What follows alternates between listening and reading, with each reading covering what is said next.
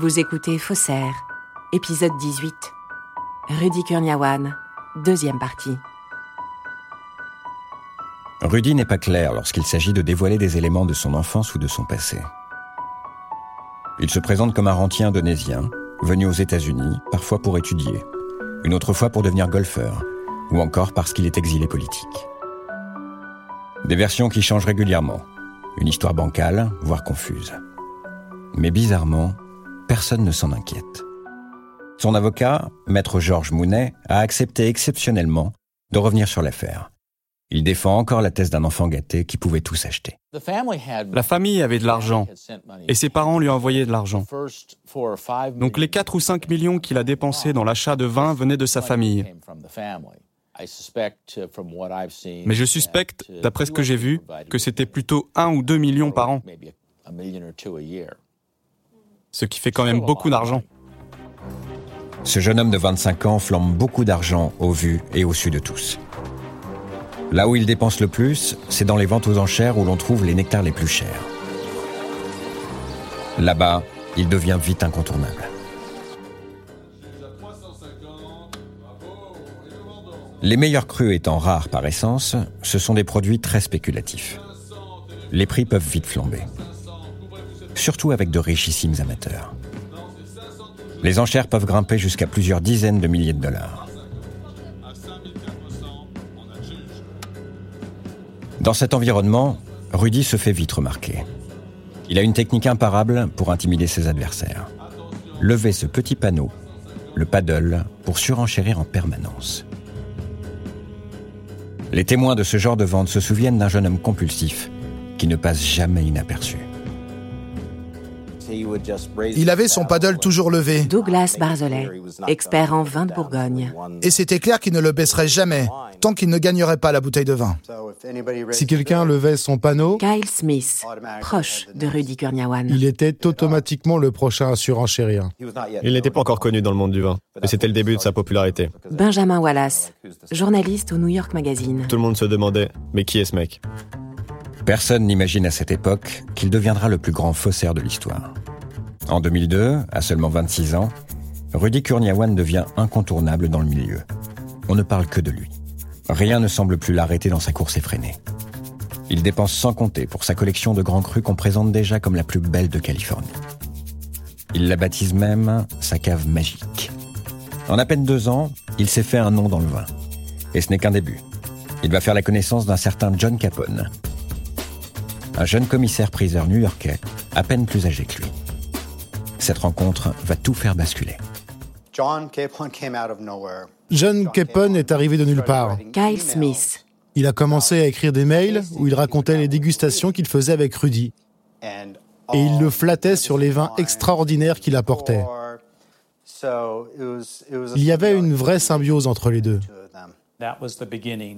C'est là où tout commence. Paul Hellman, journaliste magazine à Wine Spectator. Rudy se dit non seulement je peux acheter du vin et je peux en offrir à des collectionneurs sophistiqués, mais je peux aussi en vendre et devenir un acteur important dans le marché du vin. Grâce à John Capone, Rudy comprend qu'il peut transformer sa passion en un énorme business. Il veut devenir le plus gros revendeur de l'histoire. Mais pour cela, il faut quitter Los Angeles. Les plus grandes maisons de vente aux enchères battent tous les records sur la côte Est, à Manhattan. À l'hiver 2003, Rudy a 27 ans quand il prend l'avion pour New York. À peine arrivé, il se dirige vers l'Upper East Side, le quartier le plus riche de New York. C'est ici, dans une des rues les plus huppées de Manhattan, qu'il retrouve John Capone. L'homme est à la tête d'une maison de vente aux enchères réputée. Acker Merrill et Condit, une des plus anciennes institutions des États-Unis. Aidé de son nouveau partenaire John Capone, Rudy ambitionne de partir à l'assaut du marché new-yorkais du vin. Un marché en pleine explosion. On est dans un moment, les années 2000, où euh, l'argent coule à flot euh, à New York, où les collectionneurs achètent des bouteilles à des prix absolument démentiels. Karim Lebourg, journaliste correspondant à New York. Euh, entre, en cinq ans, entre 2002 et 2007, euh, le marché euh, des vins rares triple. On passe de 90 millions à 300 millions de dollars. Il y a énormément d'argent à ce moment-là. Dans les lieux les plus prestigieux, sur les tables des luxueux restaurants de New York, les grands crus sont de rigueur. Et des clubs de dégustation se forment l'un après l'autre. Paul Altuna, l'un des sommeliers les plus respectés de la ville, voit alors défiler dans son restaurant des bandes de jeunes milliardaires qui dépensent à outrance en s'offrant les plus belles bouteilles du monde. Ils font des lunchs ou des dîners ici, et ça peut dégénérer très vite. Paul Altuna, sommelier au restaurant Le Cirque. C'est-à-dire que bon, ils peuvent amener quelques vins comme ça, et puis après, euh, le vin aidant aussi, et, et, leur passion et leur enthousiasme, euh, ils commencent à commander, euh, tiens, pourquoi on ne goûterait pas ça, et ça, et ça, et ça, et ça? Alors ça, ça, ça peut prendre des proportions énormes. Bon, J'ai eu régulièrement des tables de quatre personnes avec des additions de 70 000 ou 80 000 dollars. Cette jeunesse dorée de Manhattan, Rudy veut la cibler pour lui vendre les bouteilles de sa fameuse cave magique. En 2004, il parvient grâce à John Capone à intégrer le club des dégustateurs sans doute le plus fortuné de la ville. Ils sont douze trentenaires richissimes qui se font appeler les douze hommes en colère. Chacun des membres adopte un nom de super-héros, comme Big Boy ou encore de Punisher. Chaque semaine, ils s'affrontent en faisant chauffer leur carte gold. En entrant dans le club, Rudy choisit lui aussi un pseudonyme et devient le docteur Conti, en référence à son vin préféré, la Romanée Conti, le plus cher du monde. À ces soirées sans limite, les plus grands crus défilent. Petrus, Romanée Conti, Château Latour, Latache, Lafitte. À peine débouchonnées, elles sont déjà remplacées. Doug Barzelet, le grand collectionneur de vins de Bourgogne, a plusieurs fois été invité à ces soirées dionysiaques. Et ce drôle de jeu lui laisse encore aujourd'hui un goût amer. C'était des grosses soirées. Ils ouvraient un Jéroboam de Romanée Conti et ils le posaient un peu plus loin. C'était ce genre de soirée où ils disaient Finis ton verre de la tâche, parce que le Romanée Conti arrive. C'est ridicule. J'ai arrêté d'y aller après seulement deux soirées. C'était plutôt un combat de coq dans une arène. Paul Hellman. Comme un affrontement entre un poulet contre un autre sur un ring. Eh bien là, c'était un vin rare contre un autre vin rare sur un ring. Avec indécence, les membres de la bande adorent se vanter de leurs excès sur Internet. Ils brandissent les bouteilles comme des trophées qu'ils affichent sur leur blog. Rudy, provocateur, n'hésite pas à frimer aussi sur le net. Et pas n'importe où. Sur le site du célèbre critique de vin Robert Parker, considéré comme le plus influent du monde. Ce 24 octobre 2004, il raconte ses exploits. Quatre jours intensifs de dégustation avec sa bande. Je viens de passer un moment merveilleux à New York avec de super amis.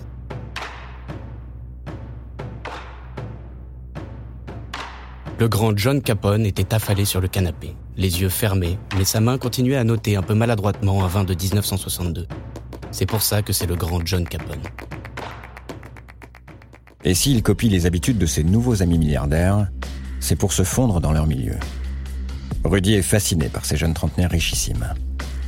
Alors, pour devenir comme eux, il se transforme peu à peu.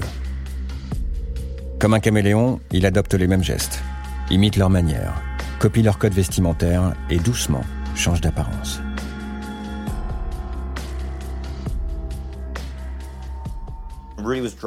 Rudy conduisait des Lamborghini. Il portait des vestes très chères. Il était un personnage flashy. Calme, mais flashy. Benjamin Wallace. Il achetait des costumes, il achetait des bijoux. Peu importe ce qu'il achetait. Il avait la belle vie. C'est comme le caméléon qui change de couleur. Il savait exactement quel bouton psychologique il fallait activer chez les autres pour s'en faire des amis. Petit à petit, il se glisse dans la peau d'un milliardaire et s'intègre facilement dans ce milieu d'apparence. Rudy, le jeune homme solitaire, prend alors de plus en plus d'assurance. Une façon de se sortir de la timidité, c'est justement de prendre euh, le costume de quelqu'un d'autre. Patrick Avran. psychanalyste et auteur du livre Les imposteurs. De s'inventer euh, riche, beau, euh, prince, etc. Et ce nouveau personnage devient surtout de plus en plus arrogant. En un an, il prend l'ascendant sur le groupe et devient même le chef de file des douze hommes en colère. En 2005, le jeune collectionneur de 29 ans fascine et devient l'icône de cette génération de flambeurs. Sa technique pour garder le pouvoir, ramener au dîner des bouteilles toujours plus rares. C'est intéressant. Dans ce groupe, il devient une sorte de leader. C'était vraiment leur chef. Ils l'admiraient tous. Oh, Rudy arrive. Rudy arrive pour le dîner. Qu'est-ce qu'il va nous apporter cette fois-ci pour le dîner? Quel incroyable vin rare que nous n'avons encore jamais vu Rudy va-t-il amener? Quelqu'un qui euh, dit euh, vous cherchez le plus grand cru, mais moi je sais comment on peut les avoir. Patrick Avran. C'est celui en qui on a envie d'avoir confiance. Parce que c'est pas simplement la confiance qu'il euh, prodigue, c'est le fait qu'on a envie d'avoir confiance en eux parce que ils rendent service et parce que ce sont des personnes qui, on pourrait dire, que réalisent nos rêves. Mais comment s'y prend-il pour faire rêver? Derrière la surenchère de bouteilles toujours plus prestigieuses, il y a bien sûr une explication. C'est à ce moment que Rudy développe une petite manie assez surprenante, qui aurait pu mettre la puce à l'oreille. Après chaque dégustation, il demande à se faire renvoyer les bouteilles vides consommées lors de la soirée. Rudy disait au sommelier, Je veux ces bouteilles, les bouteilles vides. S'il vous plaît, expédiez-les-moi, chez moi dans ma maison d'Arcadia. Je veux être sûr qu'elles soient parfaitement nettoyées et sans dommage. il est même tellement insistant là-dessus qu'il va jusqu'à euh, Karim Lebourg. Euh, se mettre en colère euh, contre le restaurant qui, par exemple, a envoyé des bouteilles qui étaient mal emballées et qui se sont cassées. Ça, c'est quelque chose qui le met hors de lui, que les bouteilles aient pu être cassées. Ce comportement étrange, Kyle Smith va en être témoin. Après un dîner, il emporte avec lui une bouteille de la Romane Conti. Kyle va découvrir alors un aspect de Rudy qu'il ne connaissait pas. Pour une simple bouteille vide, son ami rentre dans une colère noire très intrigante.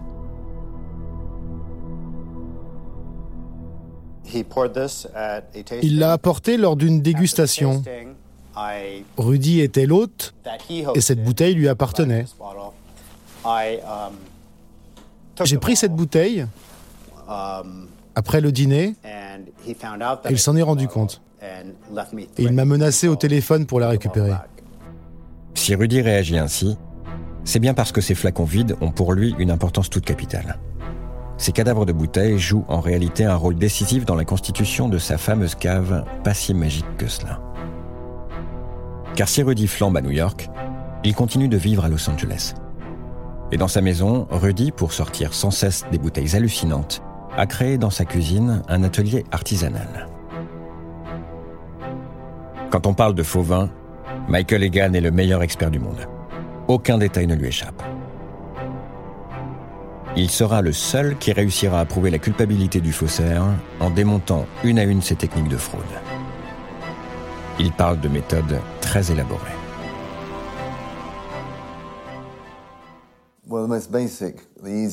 Normalement, la manière la plus simple pour frauder, c'est prendre une bouteille et mettre un autre vin en changeant l'étiquette. Michael Egan, expert. Mais le degré d'escroquerie de Rudy Kurniawan était bien au-dessus encore. Il atteignait un degré de créativité de contrefaçon très crédible, jamais vu jusqu'ici. Alors comment fait-il pour créer ex nihilo des grands crus?